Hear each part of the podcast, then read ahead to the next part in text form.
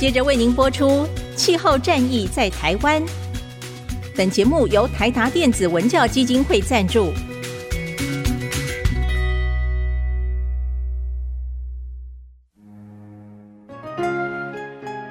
换装一颗 LED 灯，一年减碳七十公斤；喝咖啡使用环保杯，一年减碳四点零一公斤；上班出门前记得把保温电热水瓶的插头给拔掉，一年减碳一百五十七公斤。面对气候战役，对抗地球暖化，可以是个人的事，更需要政府及企业的参与。台达电子文教基金会邀您一同寻找既能提升生活品质，并可大幅提高能源使用效率的提案。欢迎收听《气候战役在台湾》。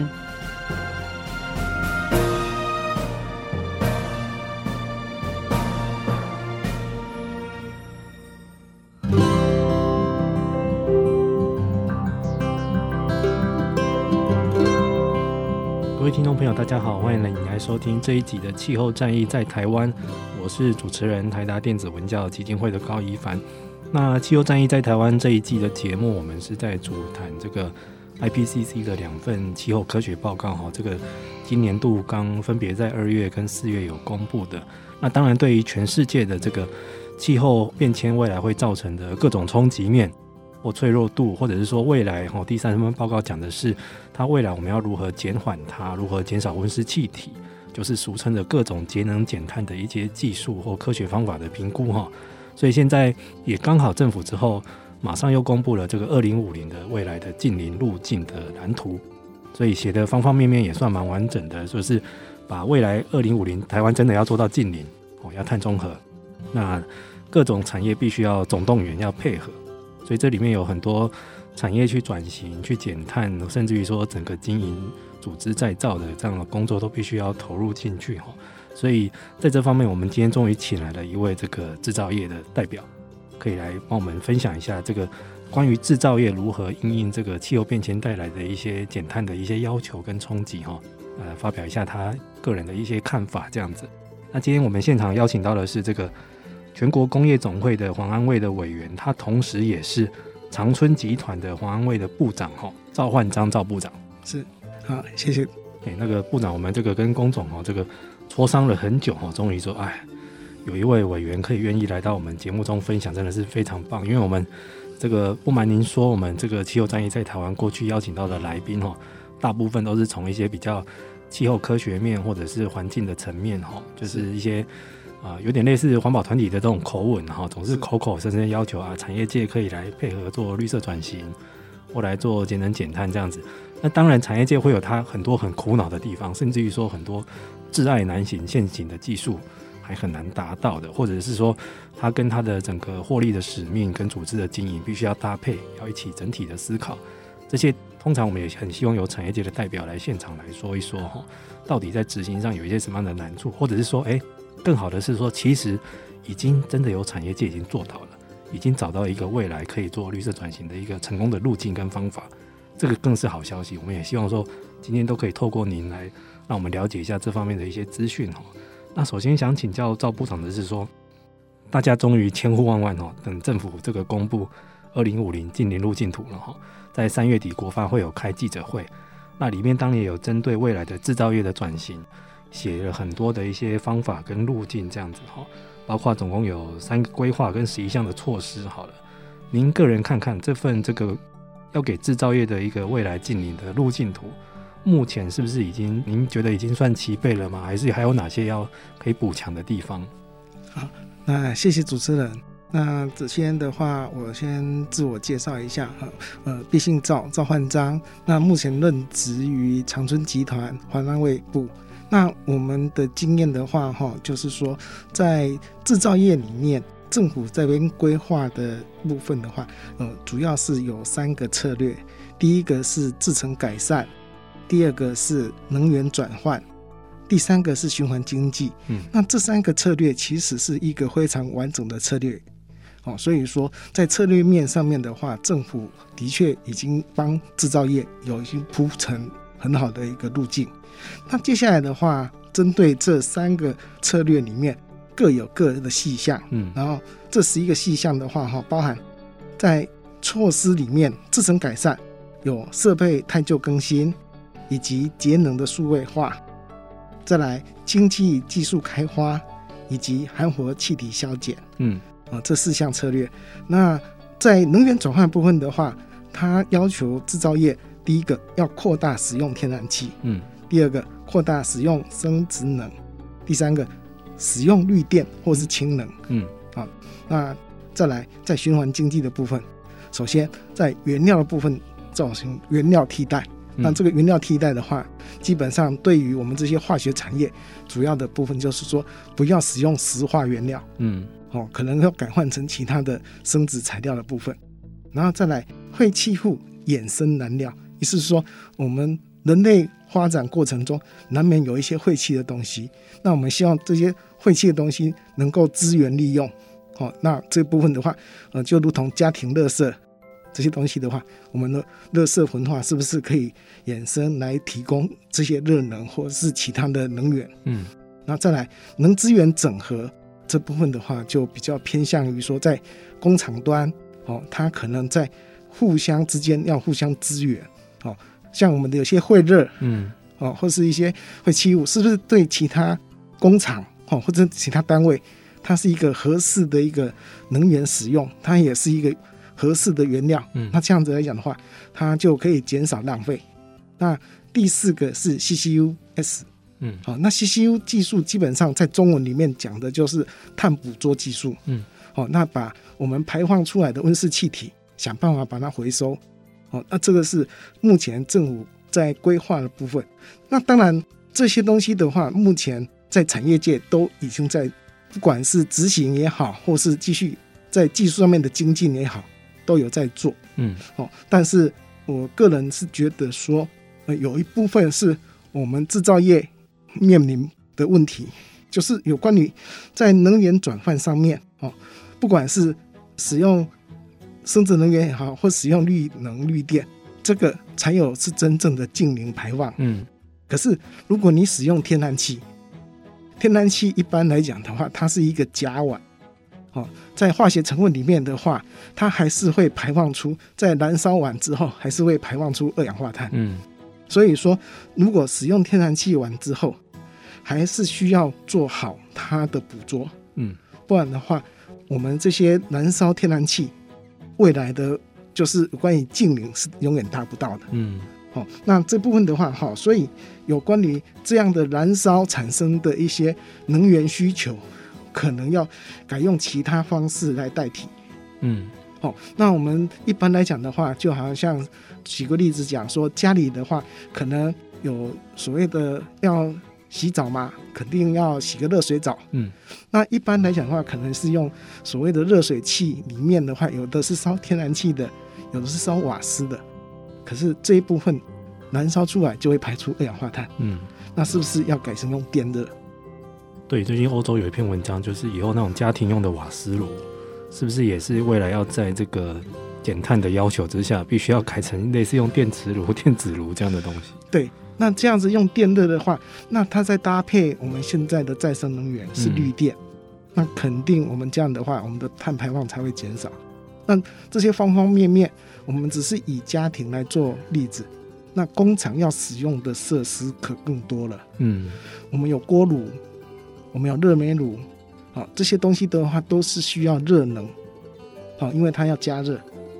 那这些加热来讲的话，目前是使用燃烧的方式来加热。嗯，那未来可能要有一个电热来取代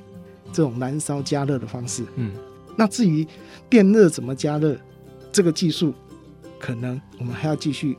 政府来鼓励，或是说呃，在引进这方面的一些规划。哦，那一般来讲的话。我们把想象中，以前学生时代我都会用电汤匙，然后烧个开水煮个泡面。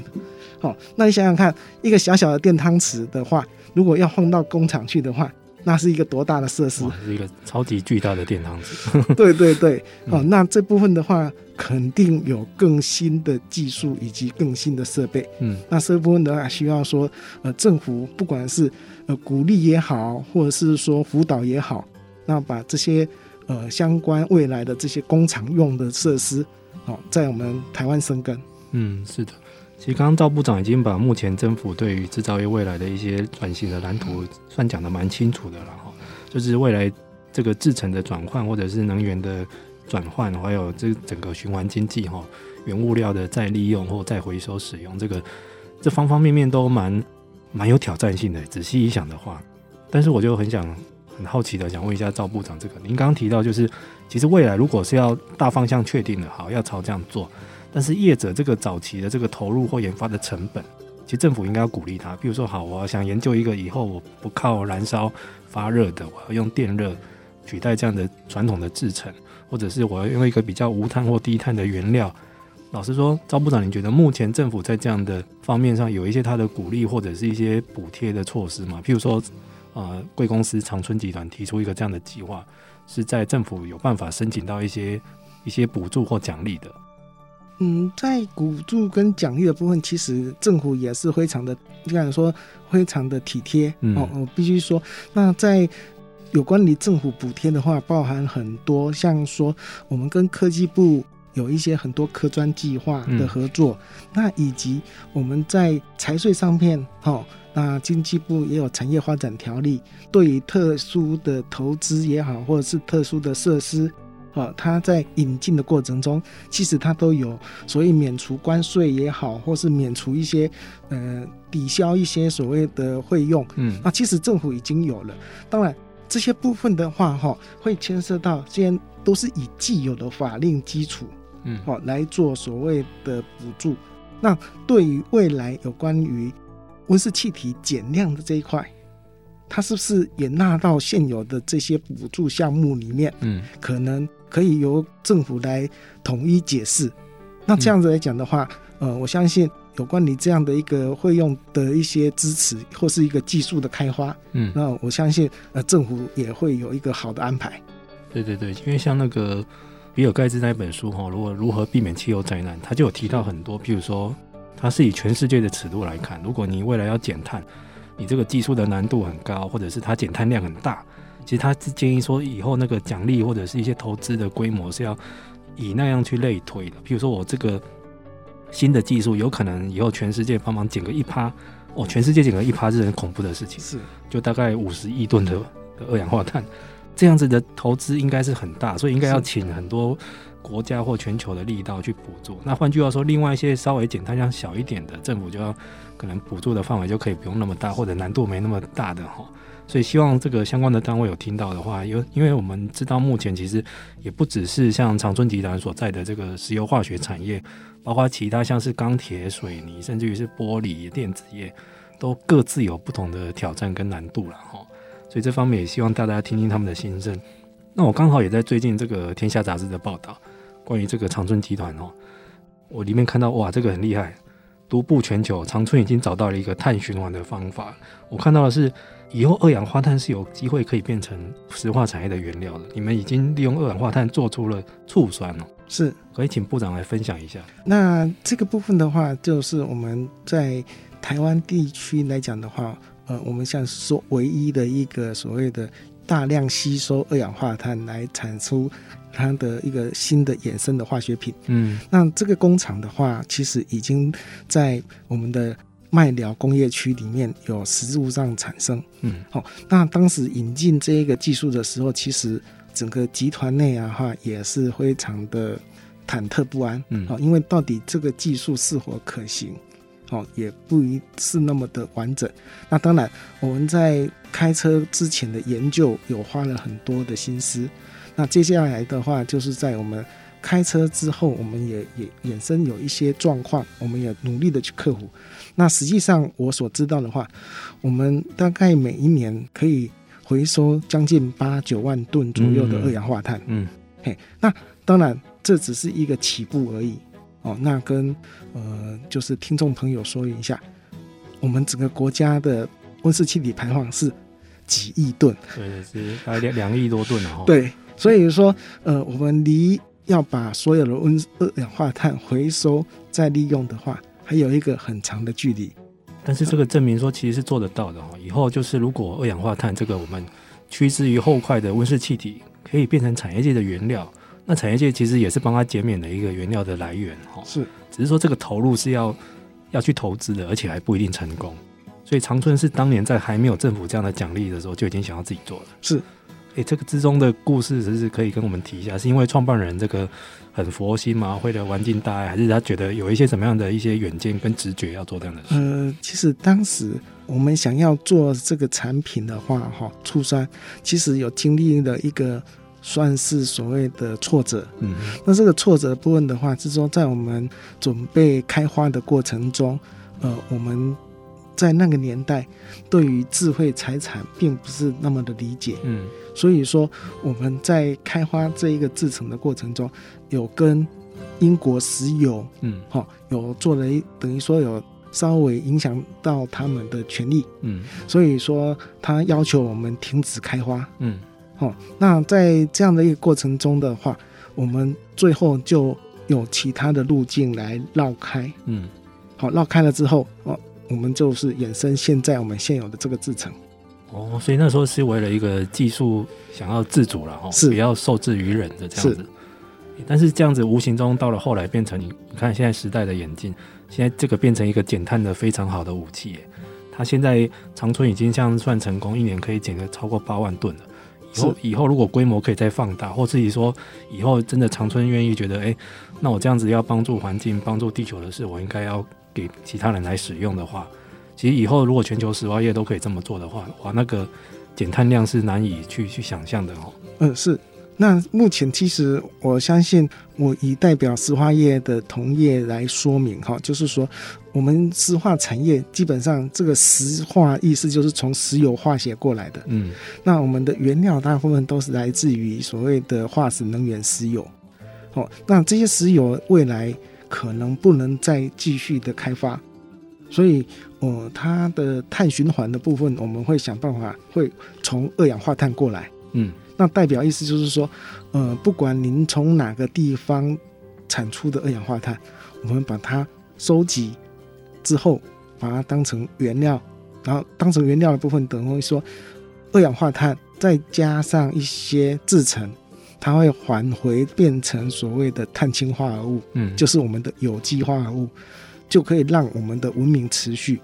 好，因为最早为什么会有这些有机化合物的发展，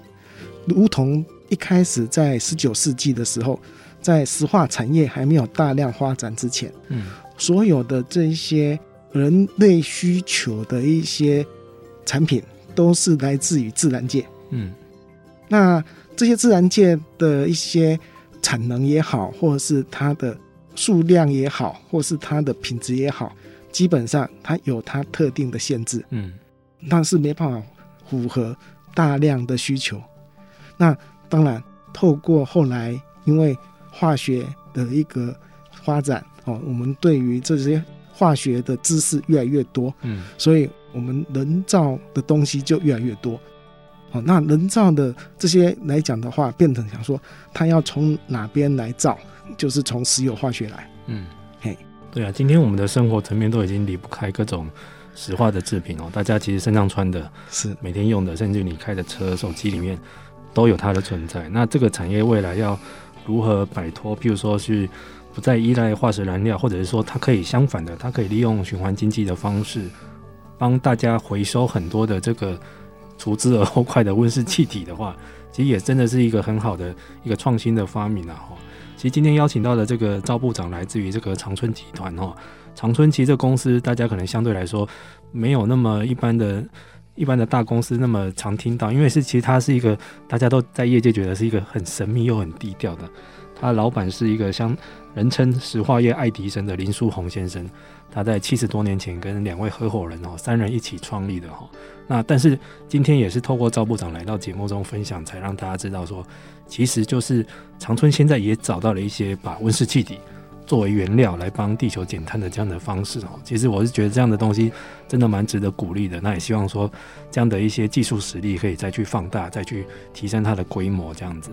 那不过刚赵部长也有分享到了，就是政府的这个近邻路径图一公布之后，其实大家觉得诶，这一次应该政府是完真的哈，因为现在全世界也都这样在要求。但是之后如果我们开始要来制造业要来要求。要来做低碳转型的话，它第一步都是当然是包括说最基本的我们自己的碳盘查，我们家到底盘了多少的排了多少的温室的气体，然后我们的碳足迹都要去算完之后，还要找人来验证。这方面可不可以请部长来分享一下？长春集团这方面已经投入了多久？然后如果现在想要来做的中小企业，它第一步可以怎么样的去开始？嗯，谢谢那个主持人的一个提示啊，哈，那就是有关你碳盘查以及碳足迹的部分的话，要跟听众说明，这是不同的东西。嗯，那碳盘查的话，基本上的话，我们目前所做的部分，呃，是针对所谓的范畴一，就是直接排放；范畴二，间接排放，以及范畴三相关的原料运输人员的活动，好，这些。我们来做一个盘查。嗯，那目前在所谓的碳排大户的部分，哦，那环保署它其实有指定，哦，就如同这一次这个温管法要修法之后，其中大家讨论到一个很重要的一个点，叫碳费的部分。嗯，那碳费的征收肯定是要跟你的温室气体排放、嗯，碳排有关。那这些碳排大户的话，其实我们都已经有做所谓的盘查。嗯，好，那这个盘查的话，大概是。呃，每年都有执行，而且还要在政府的网站上面出公告。嗯，哦，那我们都要上报，所以说这个部分的话问题不大。嗯，那但是会有一个现象，就是说中小企业怎么办？嗯，好，那以前台湾基本上百分之九十以上是中小企业。好，当然它的组织规模没办法像大企业那么的多，嗯，人员也没有那么多，所以说呃，在经济部里面，它其实。对于制造业也好，或者是对于小商业好，因为工商团体是属于经济部在管筹，嗯，那经济部其实都有辅导，哦，那他已经有一个建制一些简易的盘查的一个软体，哦，可以让中小企业哈先初步的去理解说，您到底的碳排大概是多少，嗯，啊，那这部分的话，我是觉得是应该有对产业是很有帮助的，嗯，那。再下来的话，比较麻烦的部分就是指说，盘查完了之后，要不要查证的问题。嗯，那查证肯定是要找第三方来查证。嗯，好，因为毕竟公务员他能力有限，他这么多的产业，他不可能一一的去查证。好，所以说他必须要透过第三方。那目前来讲的话，在新修法的这个温室气体。法令里面的话，哈，就气候变迁应用法里面，他也看到了这个议题，嗯，所以他把原始，哦，我们的查证是必须要有 ISO 认证的公司，哈，就是跟国际接轨的公司才有资格查。那这个在台湾的话，它的加速有限，嗯，好，所以说，呃，它的查证能量是有限的。那这么多的企业如果需要盘查，那肯定是查不完的，嗯。那后来在修法以后的话，它可能就会放宽啊。它这个已经有看到了，我们有看到说新发布的这个草案里面已经有针对这个问题去做一个回应。好，那接下来的话就是中小企业，我们不止政府有辅导之外，在我们工种，我们也有发动所谓的由工会大带小，嗯，好，因为各行各业肯定有。同一样的一个产业，一定有大公司跟小公司，那我们就由大公司来带小公司，好来做这方面的查证。嗯，所以说，嗯，自主盘查能力，我相信透过这样的一个机制，应该在一年内就可以完成。嗯，好，所以说，嗯，我相信我们台湾每个人都可以做好自我盘查的能力。那接下来的话，比较困扰的一点是碳足迹。嗯。那碳足迹的部分的话，哈，它的范畴相对来讲的话是更大，嗯，好，因为碳足迹的意思是指说，你从像人一样足迹的话，从出生到您的过往，啊，从生到死，那这整个过程中，你要了解你的碳排。那这样来讲的话，我们都不知道是怎么生的，相反我们也不晓得怎么死的。好，那这个就是有点像说，它的这一个碳足迹的这样的一个盘查，相对来讲，对我们来讲还是一个很大的挑战。嗯，嘿，那而且再加上台湾是一个小岛，我们是来自于国际贸易。嗯，那国际贸易来讲的话，我们的供应的来源非常多元，我们怎么去掌握这些来源？就是包括说你们在做的这些原料是，还有说之后的那些产品，产品如果卖出去了，是它在整个这个生命周期里面是，到底它的整个碳足迹是怎么算？哦，这个很难呢。是，所以说有关于碳足迹的部分的话，我觉得说我们会慢慢的一起推动。嗯、哦，那当然政府也要有一个耐心。嗯，所谓耐心的意思就是说，因为对于碳足迹的这一个范畴。哦，其实，在不同国家有不同的看法。嗯，哦，因为就像人一样嘛，每一个人的成长路径是不同的。嗯，好，所以说，你如果单纯只是算他的一个过程的话，哦，就是算他呢，他可能会不同的表象。嗯嗯，好，那我们会觉得说，最好在国际间大家能够有共识之后。哦，这样子来讲的话，才不会说你的碳足迹跟我的碳足迹，我们两个，嗯，哎，算起来不一样。那这方面的争议就会影响到未来对于有关你产品的一些算是所谓的，呃，如果说你是消费者，你想要购买一些低碳的产品，嗯，但是你有可能你接收到的讯息是不同的，嗯，好，就好像说我们在有机。产品里面的话，哦，我们都希望我们的食物是有机食物嘛。可是你像这有机的认证，是不是就很多元？嗯，嗯哦，那这方面的话，碳足迹就跟这些现况是有一点类似的。对，哦、其实经过部长的解释，大家应该可以稍微想象一下那个难度在哪里啊？因为像刚刚提到这个碳足迹，其实之前包括像那个像一般的电动车，它在整个生命周期里面，跟这个传统的燃油车相较之下，哈。其实国际上有一些算法是用它假设情境条件，比如说你这台车在美国制造，呃，在中国制造，在美国使用，然后如果开三十年，这样平均换算下来大概，然后行驶的里程数是加什么油，用多少电，是几度的那个排碳系数是多少的电，哦，要去一个换算，然后换算出一个平均值之后，是不是可以套用到全世界？哦，这个都有有问题在哈。然后刚提到碳盘查这个，听部长这样整个分析下来，我目前听起来还蛮乐观的，因为像。长春因为之前算是大户嘛，哈，所以他应该很早之前那个环保署那边有一个温室气体的登录平台，那时候长春就有被规范要去登录，哈，是，所以对盘查这个东西已经是很熟悉了，哈，每年都有在写，都有在算。但是像现在如果要查到，就是包括像范畴三的，以后未来长春的这个整个供应链或价值链里面的这些供应商，也要算进去你们跟你们有关的这个碳盘查的话。是不是现在供应商或者是相相对于体制比较小的中小企业这边会有一些抗拒？譬如说啊，你们政府以后都要什么都要查我，或者是说我跟这个长春集团来进货也都要被你们查，这样我这太麻烦了，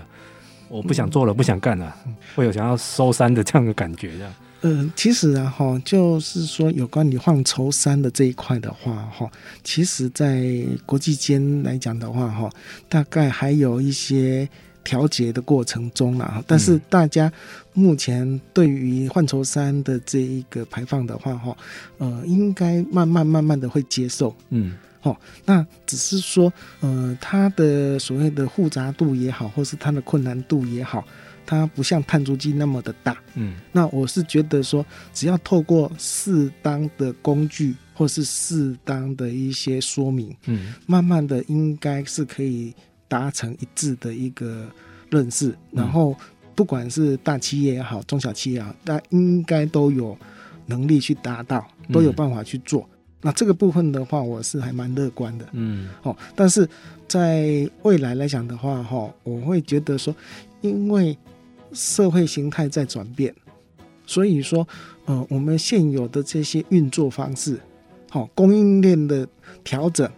都会影响到未来的这一个碳排放，嗯，所以说我们每一个企业在直接排放范畴一，以及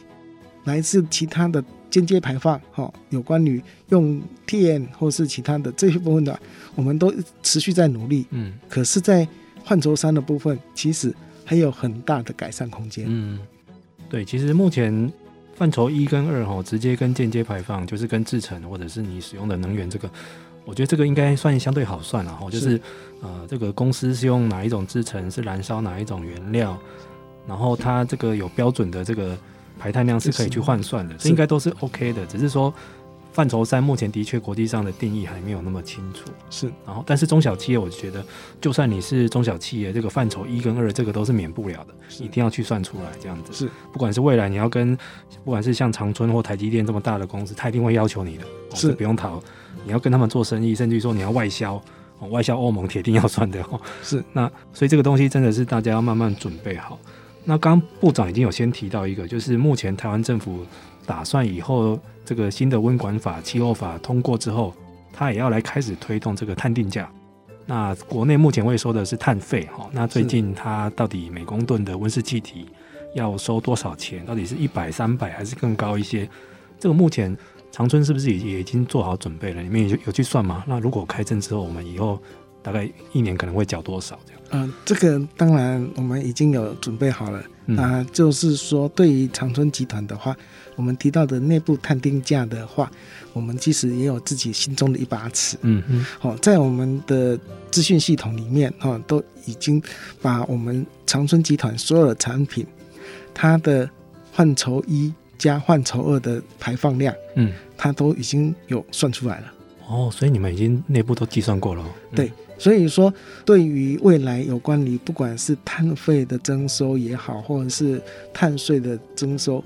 只要政府有一个数字出来，我们大概就马上可以换算出对于我们成本的冲击。OK，嘿，哎，那长春不好意思冒冒昧问一下，长春有在推动内部的探定价吗？嗯，其实内部探定价的话，哈，应该是说，呃，我们的目前来讲，对于每一个产品，它还是有一个不同的一个要求嘛，哦、嗯，但是没有一个呃，就是统一的一个基础，嗯哼，好，但是呃，因为在使用上，哦，会牵涉到说，呃，客户端，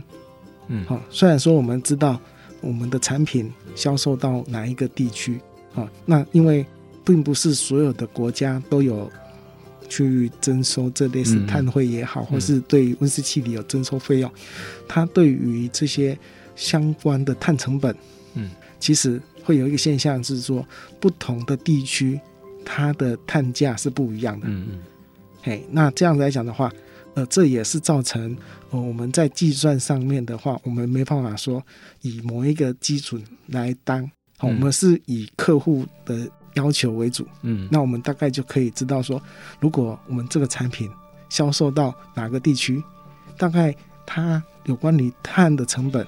我们怎么去做衡量？嗯，那当然也会相对来讲，就是说我们产品的竞争力到底够还是不够？好，因为如果成本太高的话，嗯，肯定我们是没办法竞争的。嗯，对，因为其实这方面部长也讲出了目前业者他的一些为难之处了。因为虽然说，譬如说。欧盟这个 CBAM 哈，终于去年有开始宣示了，但是目前全世界来说，它还没有一个统一的。譬如说，以后是不是会有全球最低的碳定价、碳关税，还是说会有一些不同市场上的落差跟价差？这些都会造成那个业者必须要做好准备。譬如说，以后如果譬如说欧盟它一顿收三百，那美国一顿收一百，那这样大家是不是会全部都去美国？这样会有一些市场的问题。然后还有就是。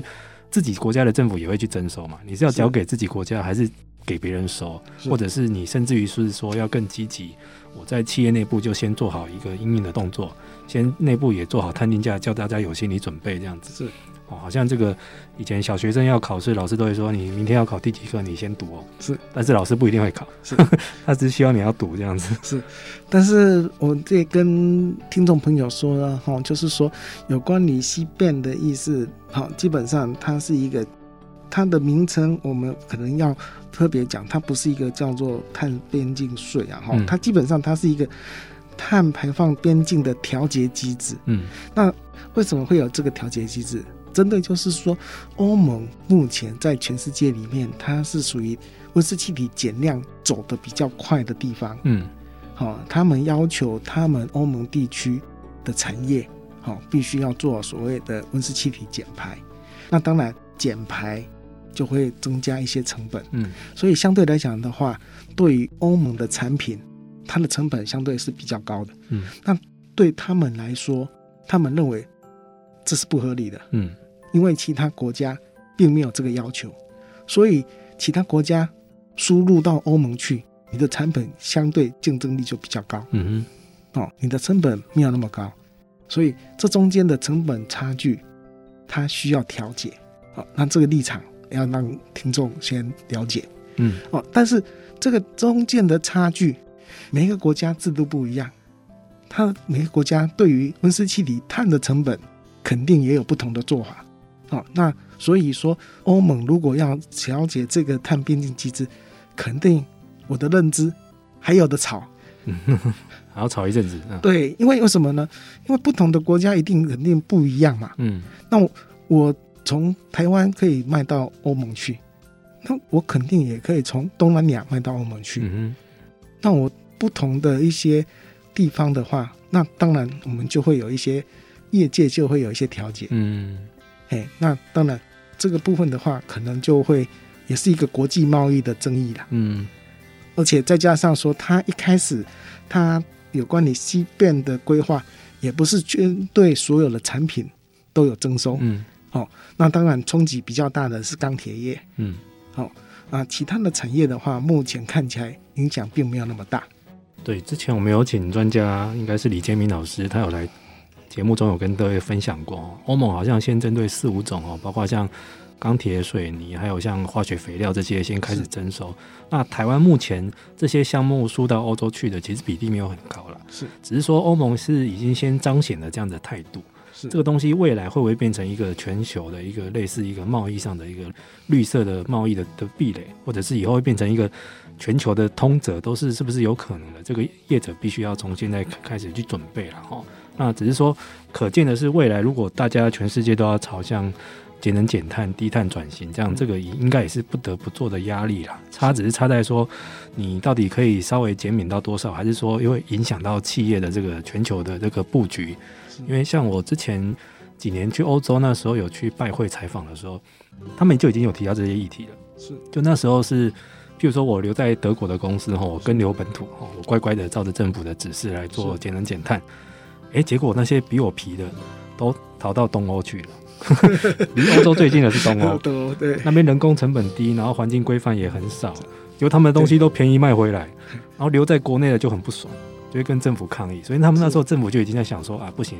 那我不能说这样子都害到那个自由生，我要稍微米平这样的差距。是，所以你看，衍生到后来就变成了这个 CBAM 这个制度调解。对对对，但是它会会不会下一步会真的冲击到全球？这个真的还要经过时间的验证啊。那我们也细心的来观察。那今天节目的最后尾声，来请到赵部长来帮我们分享一下，因为真的很难得有这个制造业的代表哈。来到我们节目中，我想请教一下是，是因为其实包括像是钢铁、水泥跟石化，还有甚至于运输产业哈，这个在国际上被称为这个叫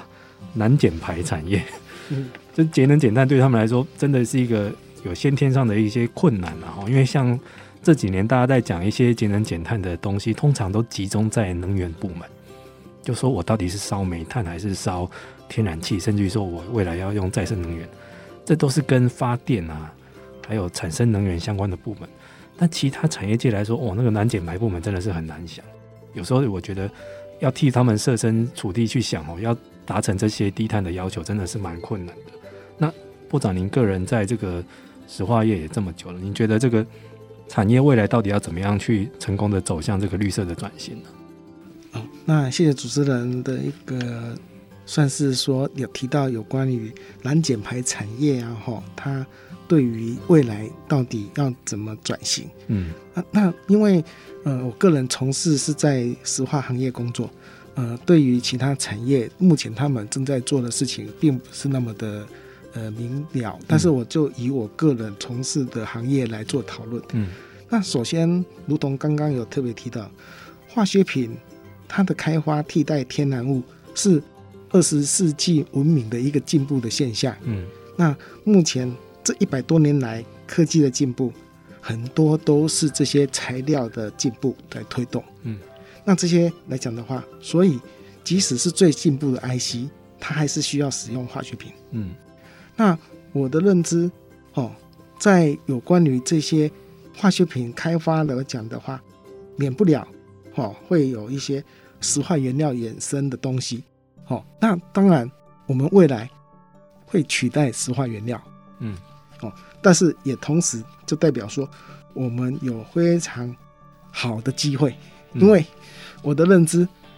只有化学业才知道怎么解决化学问题。也只有你们做得到，是，所以要得化学，是因为一般来讲的话，对于化学这一个行业来讲的话，呃，很多人基本上也是除了陌生之外，甚至都还有一点所谓的担心害怕，嗯，好，但是对于我们这一个行业从事人员的话，我觉得这就是一个很好的机会，嗯，好，等于说我们跟着世代的进步，然后我们当时制造的问题，我们。现在来解决问题，嗯，嘿，所以我们是有信心可以克服这方面的一个未来的需求，哦，就是说，我觉得绿色转型我们做得到，嗯，哇，今天真的很感谢这个长春集团的赵焕章部长来节目中分享哦，因为我觉得听完长春的经验，我就觉得，哎，突然又变得蛮有信心的哦，因为老实说了，就是以前大家是担心说。是不是会这些产业没有配合减排的意愿？但是其实就是如同刚刚赵部长说的哈，这些题也只有你们可以解，因为我们外年都我们这些那个外人都没有石化上相关的那个技术的专长哈，那真的只有你们才办得到。有没有办法？就是像如同刚刚讲的，就是一个醋酸，既然可以用二氧化碳当成原料，哇，那这样对业者来说是一举两得，可以减少原料支出，然后还可以帮忙顺便减碳。这样的技术也只有他们自己办得到。那大家今天的日常生活真的都已经脱离不了这些石化业的产品哦。那这个产业对大家又很重要，因为我不说不知道哈。根据《天下杂志》的报道，这个石化业占这个整个制造业的总产值大概十一趴，然后排碳量也是大概占全台的十四趴。然后如果再加上大家的从业人员，这对台湾来说是也是一个骨干的产业。然后过去虽然说现在因为这个气候变迁，还有要抵御温室气体这样的，现在名声稍微没有那么好。但是以前大家知道，它是一个台湾真的是一个制造外销的一个主力，就大家以前都是靠它去养大的了，我们可以这么说。然后我们现在生活又脱离不了它，但是未来要这个产业要怎么继续跟我们共存共荣？就是我也希望说，未来大家对于这种难减排产业。要多给一些支持跟鼓励，这样子，因为真的是我们也解决不了他们手上的难题，然后我们只能希望他们真的是以后天纵英明，多帮大家想几个这个醋酸的这种奇迹出来哦。我觉得搞不好以后台湾的石化业的简单难题都没了，而且对全世界来说都是好处哈。是，那这个我们有在持续努力，是，谢谢。那今天很谢谢那个赵部长来到我们节目中。那气候战役在台湾目前已经转型成 Podcast 的。呃，各位听众在三大平台都可以收听得到，包括是 Apple、Google 还有 Spotify 哈。那也希望各位听众可以，如果喜欢我们的节目的话，可以加入订阅，也继续给我们支持。好，那今天很谢谢部长来到我们节目中，谢谢各位听众朋友，我们下次再见喽，拜拜。好，拜拜。以上节目由台达电子文教基金会独家赞助播出。台达电子文教基金会邀您一起环保节能爱地球。